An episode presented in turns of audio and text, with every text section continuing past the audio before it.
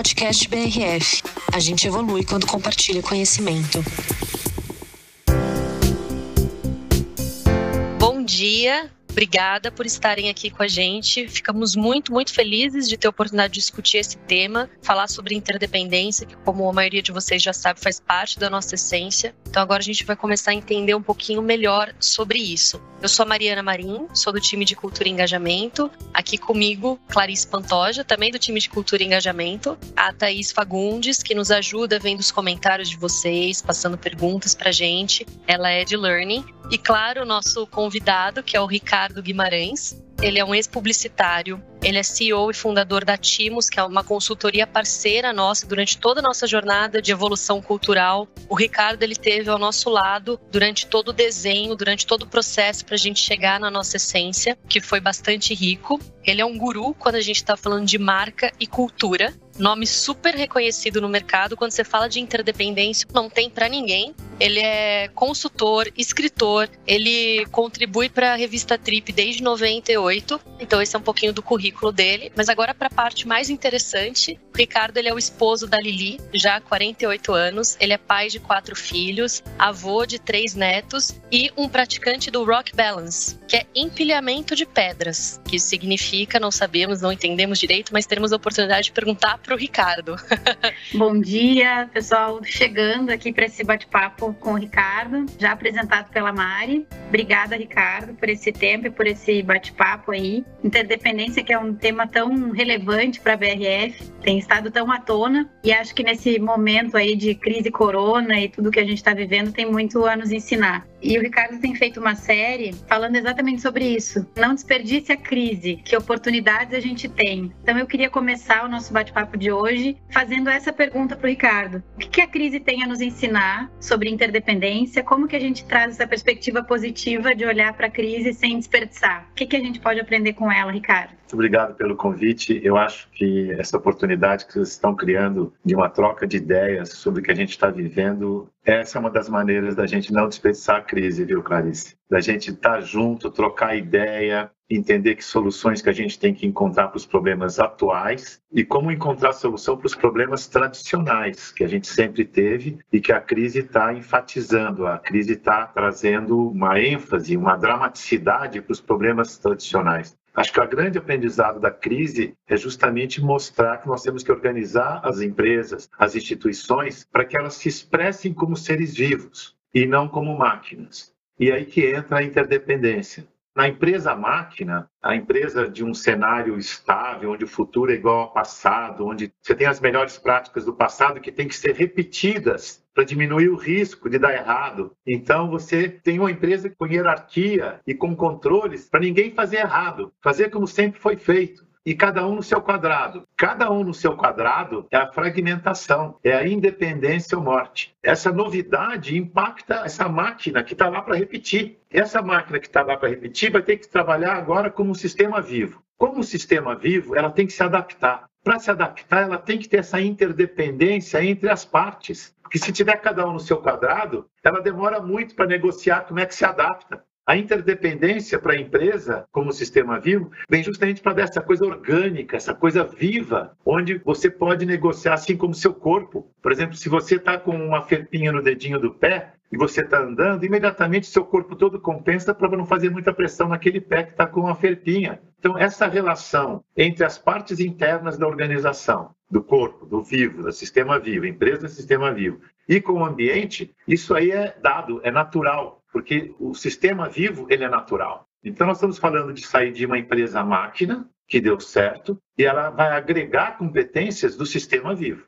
E aí a gente começa então a falar de interdependência não como uma alternativa, não como um valor, mas como um princípio de organização de sistemas vivos. O que é sistema? Tem uma definição super simples. Sistema é um conjunto de elementos, todo mundo sabe o que é elementos, que trabalham de forma interdependente com um propósito comum. Interdependência não é um valor, por isso que a gente colocou como um princípio. O princípio é uma coisa que você não tem que discutir, você tem que obedecer. Na hora que você reconhece humildemente que é um princípio de organização de sistemas vivos, você se dispõe a aprender. E aí que a crise entra para poder ajudar a gente a aprender a interdependência. Você vê os países, cada um no seu canto, cada um no seu quadrado, o Trump, cada um no seu quadrado. São pessoas com cabeça de empresa-máquina, de independência ou morte, cada um no seu quadrado pandemia é uma coisa que é para todo mundo. Essa visão política da independência, né, o meu país, o meu governo, o meu país, isso é uma ilusão. Isso é uma mentalidade do século passado que está sendo agredida. Essa maneira de ver o mundo está sendo agredida pela crise do vírus. O vírus está mostrando a interdependência. A palavra pandemia, ela vem do grego, e pan significa todo, inteiro. Ninguém está fora. Se a sua cabeça de fragmentação é de independência, o vírus está agredindo essa sua cabeça de fragmentação e dependência. Você vai ter que aprender que nós estamos falando de ciência e não de política. Quando a gente pensa nos órgãos, o fígado, o rim, o estômago, eles não funcionam de forma independente. Eles funcionam para permitir o funcionamento do organismo. Eles têm a sua tarefa e não pedem permissão para operar, para cumprir o seu papel. Essa é uma analogia muito interessante quando a gente pensa sobre interdependência e esse paradoxo, né, esse aprendizado que o Ricardo menciona de como a gente consegue numa situação de urgência reagir rápido para resolver problemas, para minimizar os impactos negativos da crise. Então isso tem muito a nos ensinar. E essa questão dos países, a gente está vivendo na prática uma situação que exige um comportamento e um pensamento interdependente. Nenhuma nação, nenhum indivíduo, nenhuma empresa vai vencer isso de forma isolada. Então, se um país vencer o corona, no momento em que ele abre as suas fronteiras, o problema está de volta. Então, a gente está diante de uma situação que todo mundo vai precisar vencer junto. Não é mais o competir ou cooperar mas que a gente vai ter que aprender a fazer isso ao mesmo tempo, competir e cooperar ao mesmo tempo para um bem maior, para um ganha-ganha real, para que o planeta todo possa passar por isso para um novo nível de consciência, talvez. É legal a gente entender um processo de amadurecimento. A sociedade, a humanidade, ela está amadurecendo. É legal você entender esse fenômeno do amadurecimento, porque todo mundo tem isso dentro de casa. Tem criança, tem jovem, tem adulto, tem velho. E o que, que acontece de transformação com relação à interdependência na cabeça da criança, na cabeça do jovem, na cabeça do adulto maduro? Quando você é criança, você depende. Então é uma fase em que você se sente seguro que você depende dos outros. Depende de uma pessoa mais forte, que sabe mais, que vai te dar comida e tal. Quando jovem, meu, você descobre que o mundo é muito grande, você quer independência. Eu vou sair, não vou dizer onde eu vou, com quem eu vou, que horas eu volto. Quer dizer, ele quer independência, não quer dar satisfação para ninguém. Quando você vai ficando mais velho, você vai começando a entender, você começa a ter filhos, você começa a ter netos, você começa a entender a interdependência. Isso vem naturalmente. Então, a humanidade ela está passando por um processo de amadurecimento. Isso tem a ver com tecnologia. Hoje a gente tem uma quantidade de informação que não tinha antigamente. Isso passa pela mobilidade. A gente nunca viajou tanto. Aliás, o vírus veio justamente por conta dessa globalização da quantidade de viagem que todo mundo está viajando. Isso vai dando para a gente uma noção do todo do planeta. Vai dando uma noção de que está tudo ligado e que tudo fica de fato ligado. Você tem que aprender a gerenciar esse tudo que está ligado. Então, a interdependência vem como um aprendizado de um processo de amadurecimento. E a gente vem de uma sociedade que valorizava excessivamente a juventude. Juventude era referência de beleza, juventude era referência de saúde, de produtividade. E agora não, nós estamos entendendo que todos nós vamos ficar velhos durante muito tempo. Então você tem que achar alguma graça na velhice, na maturidade.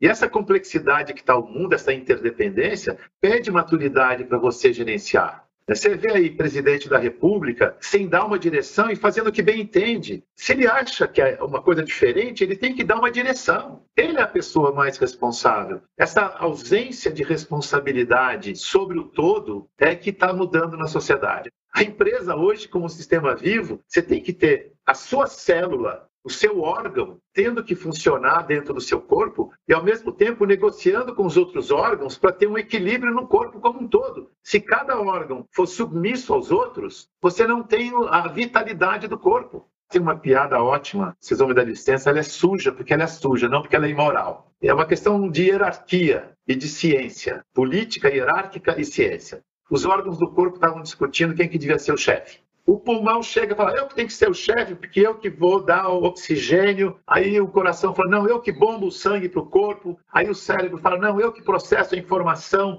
Aí o fígado fala, não, eu que produzo as enzimas. Aí começa aquela discussão toda e o ânus está lá embaixo só observando aquela discussão toda. E deixa discutir, deixa discutir, e lá pelas tantas o ânus chega e fala assim: vocês podem ficar discutindo aí à vontade, mas eu tranco aqui embaixo, não tem para ninguém. E a conclusão moral é que qualquer cuzão pode ser chefe. O poder do ânus está justamente na interdependência. Na interdependência tem que ter um equilíbrio entre todos. A hierarquia tem que estar a serviço da interdependência, a serviço do propósito, a serviço do equilíbrio. E não saber quem é que manda. Porque essa hierarquia, se ela vai usufruir da interdependência e não servir à interdependência, ela põe o organismo, o sistema inteiro em colapso. Então, o poder do ânus está justamente nessa dinâmica que é muito mais ciência do que política, que é promovida pela hierarquia.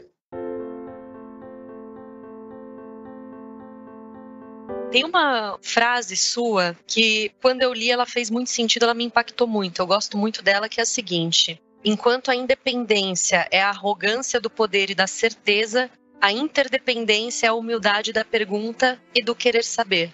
Pode comentar um pouquinho sobre isso?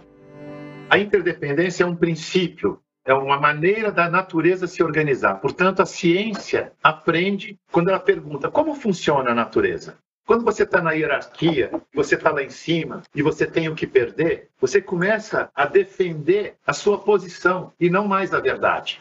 E essa é a grande transformação. Você começa a ficar arrogante por defender uma posição sem ter o fundamento científico que vem da pergunta: o que está acontecendo? Eu recomendei assistir um outro vídeo, Chernobyl que é exatamente isso. Quer dizer, a ciência dizendo, a verdade não é isso que vocês estão falando para as pessoas. Aí ele fala, não, mas o chefe central não vai permitir que isso seja dito. Mas na hora que o chefe não permite, ele está sendo arrogante, ele está sendo político e não científico. E nós estamos vivendo numa sociedade em que, se a gente não tiver humildade para aprender como ela está funcionando, a realidade vai fazer a gente sucumbir. Quando eu falo que a gente não viu o vírus, é porque a nossa cabeça é mecânica, comando e controle, ela não é orgânica. Se a gente estivesse olhando para a dinâmica da vida na sociedade e as empresas estivessem servindo à vida e não se servindo da vida, se a gente tivesse dinâmicas com sensores com S e não sensor com C, a gente ia perceber o vírus. Eu não sei quantos anos que o vírus estava aí dando notícia, dando notícia, dando notícia, e a gente não ouvia. Por quê? Porque a gente fica cego com as dinâmicas políticas e não vê o natural que está se desenvolvendo, seja o problema de saneamento, seja o problema de fome, seja o que for. A gente olha só para aquilo que interessa para a gente. E esse corte não é real, é uma ilusão. Você tem que olhar o todo. Essa frase tem muito a ver com o modelo mental que nos insensibiliza versus um modelo mental da sensibilidade que vai buscar a verdade, vai buscar o aprendizado. É muita gente morrendo, muita gente sofrendo, nós estamos perdendo a economia, quer dizer, está tendo um desastre épico. Isso tem que valer alguma coisa, isso tem que servir para algum aprendizado. Então não pode perder a oportunidade quando a gente está falando de política e trazendo isso até para o ambiente corporativo que a gente vive. Na semana passada a gente falou de colaboração e a gente falou que um dos dificultadores, né, para colaborar ou para ter esse pensamento de forma interdependente é justamente a questão do ego. Eu estou lendo agora o Homo Sapiens e ele fala justamente isso, que uma das maiores dificuldades para o ser humano pensar colaborativamente, agir de forma interdependente é o ego, os limitadores do ego. E isso conversa muito com as conversas honestas e respeitosas que a gente tem falado tanto do ciclo do aprendizado, né? Assim, quando é que eu me coloco como aprendiz, pratico a escuta, vou buscar outras perspectivas e quebra a crença de que eu sei tudo. Eu, eu, acho que o ego, ele tá, ele faz parte da natureza humana, beleza, mas eu acho que o mais grave nas empresas, que acho que impede esse bom fluxo de informação, é o excesso de respeito à hierarquia e, com isso, a política. É a defesa do ego corporativo, a defesa do ego da área, do ego da equipe, que você fica vendido na parada. Então, verdade fica sendo aquilo que o chefe falou e não aquilo que as evidências demonstram. É uma doença isso. É uma doença do século passado, a gente herdou isso dos séculos passados, da fragmentação, mas a sociedade hoje está muito complexa para você fragmentar. É uma dança. Não importa a música que toca, você tem que estar tá dançando legal, tem que fazer o seu espetáculo e se divertir ao mesmo tempo. Não é mais um exército, tá? Vamos alinhar. Alinhar significa exército. A linha é essa, todo mundo na linha. E a dança não, a dança é uma interação permanente. Vamos fazer a coisa acontecer com ritmo, com graça, produtividade, eficiência. Ricardo, queria aproveitar aqui para ler um comentário nesse gancho de colaboração ou cooperação versus competição. Tonial aqui dá uma dica pra gente sobre competição e colaboração ao tema das super galinhas compartilhado na comunicação há alguns dias. Tudo a ver e recomendo assistirem o TED. Qualquer relação com as galinhas é mera coincidência. o estudo é verdadeiro. A gente tem que aprender com as galinhas, com os macacos, com tudo. A gente tem que aprender, ponto, né? Independentemente é. de com quem for, como for, a gente tem que aprender. Na cultura antiga, a gente via a natureza como recurso hoje ela é vista como inspiração. Ela tem aprendizados para inspirar a busca de soluções para a cultura dos humanos. Isso chama-se biomimética. Se vocês quiserem curtir, tem um site muito bonito chamado Ask Nature. Quer dizer, pergunte à natureza quais as soluções que os arquitetos, urbanistas, designers estão encontrando para recuperar o meio ambiente, para fazer design de produtos, para poder melhorar a eficiência da gestão dos recursos. É basicamente isso. Por tudo que a gente conversou, todos os sinais que o mundo está dando, que a gente está percebendo, a gente vai ser obrigado a passar pela transição de um mindset de independência para um mindset de interdependência querendo ou não. Que conselhos você daria para a gente passar por essa transição da maneira menos dolorida possível? Por que, que independência é muito bom?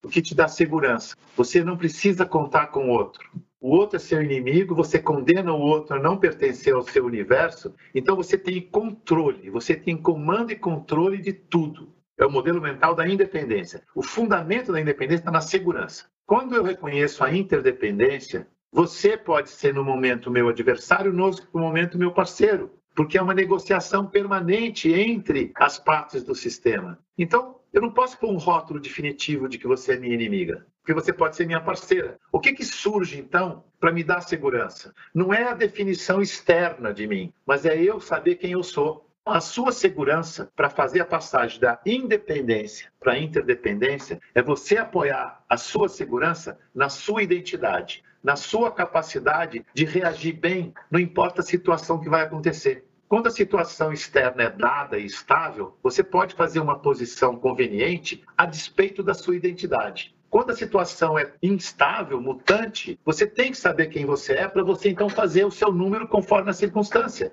Então a passagem da independência para interdependência é você apoiar a sua segurança não mais na circunstância, mas na sua essência. A diferença é, o independente é mecânico, máquina. O interdependente é vivo, espontâneo. Então, o espontâneo pede que eu tenha uma identidade. O Thomas está dizendo assim: essa interdependência passa pela colaboração em diversos níveis da hierarquia na empresa. Como evoluir nesse sentido? E a Cristiane está perguntando assim: Ricardo, por favor, comente sobre o perfil do profissional interdependente e de que forma esses profissionais podem contribuir com a qualidade de vida e o crescimento das empresas e das organizações.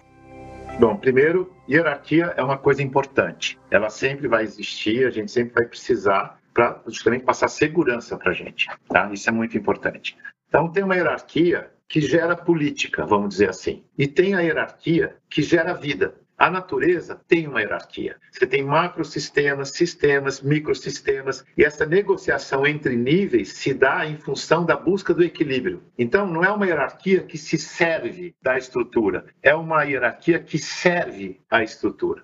Sobre o perfil do profissional interdependente, eu não sei se vocês viram um dos vídeos que eu falo de games. Se vocês estudarem a evolução dos games, desde o Pac-Man, passando pelo Mario, até chegar no Minecraft, você vai ver a evolução do cérebro das crianças. No Pac-Man, o que, você pode fazer no Pac-Man? Você não pode fazer nada. Você só pode andar para um lado, para o outro, para cima e para baixo. Quer dizer, você não tem liberdade, você não tem poder. E no Minecraft, você pode tudo. A criança ela pode fazer o que ela quiser. E mais, ela está jogando com outros ao mesmo tempo. Então tem uma liberdade, um poder e tem uma negociação permanente. Quer dizer, essa coisa da interdependência, da habilidade de saber o que você quer e negociar com o querer do outro para poder criar um jogo legal. O perfil do profissional interdependente não é aquele que colabora, é aquele que colabora e compete ao mesmo tempo. Ele sabe se colocar e sabe negociar com os outros para manter a vitalidade do coletivo. A gente está se organizando para ser mais capaz de conviver melhor seja individualmente, atributos, sofrimentos, prazeres, de ter essa evolução, e coletivamente.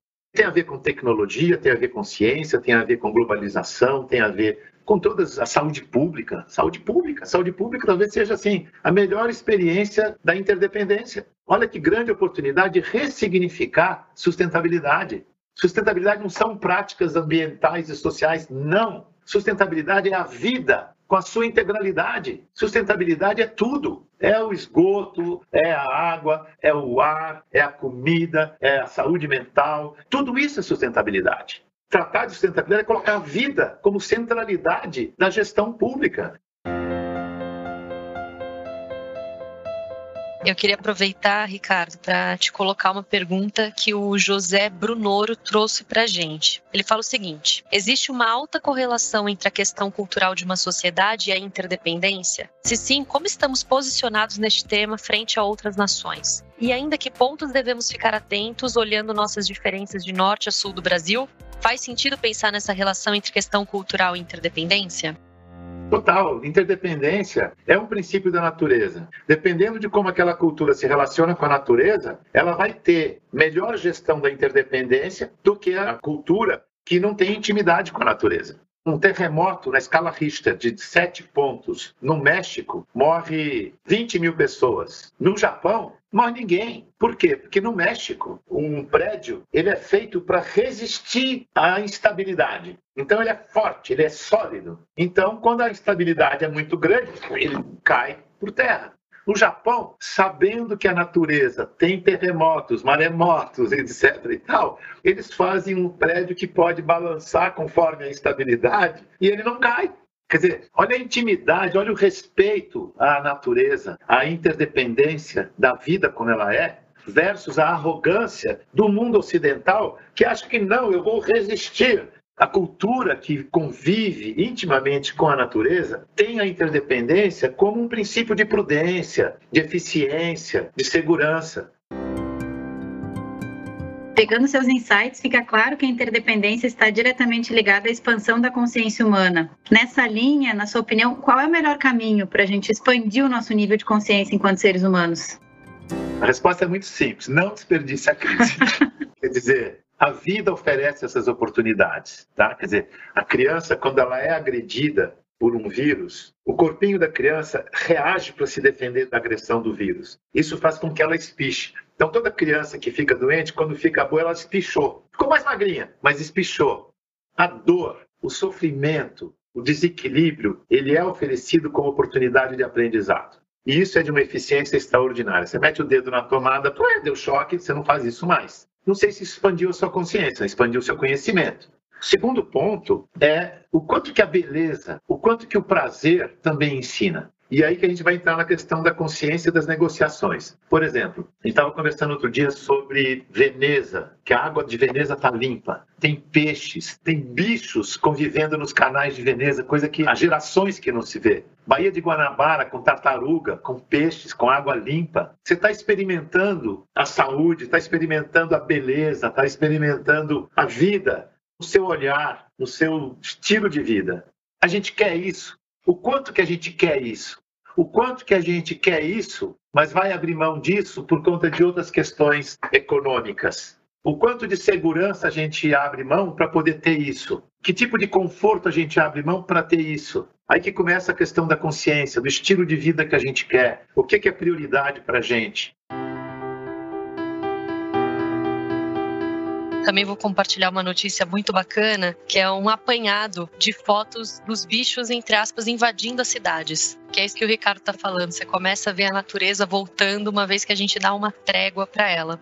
Mas deixa eu falar uma frase que eu conhei a semana passada, eu queria dividir com vocês, que tem um pouco a ver com essa organização apolínea, que não erra, virtuosa, e a vida como ela é, imperfeita, cheia de aperfeiçoamentos e tal. Eu escrevi o seguinte: em busca da perfeição, encontrou a mentira.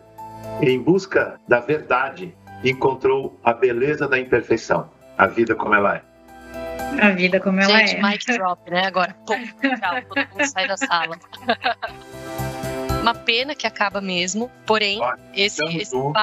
Você ia falar alguma coisa, te interrompi, desculpa. Não, eu só queria falar que eu estou muito próximo de vocês. Contem comigo. Eu acho que o propósito da BRF é extraordinário, é um serviço essencial para a população. Vocês devem todos ter muita honra, muito orgulho de estar responsável por um serviço tão importante, seja junto à natureza, seja junto à sociedade, seja junto à ciência, à medicina, à saúde. E eu espero que vocês façam um trabalho brilhante. Eu estou junto para poder ajudar no que precisar. Para mim é um prazer, um orgulho. Obrigado. Obrigada, Ricardo. Muito obrigada. Muito um beijo obrigada, para gente. todos, viu? E fiquem em Bom casa. trabalho.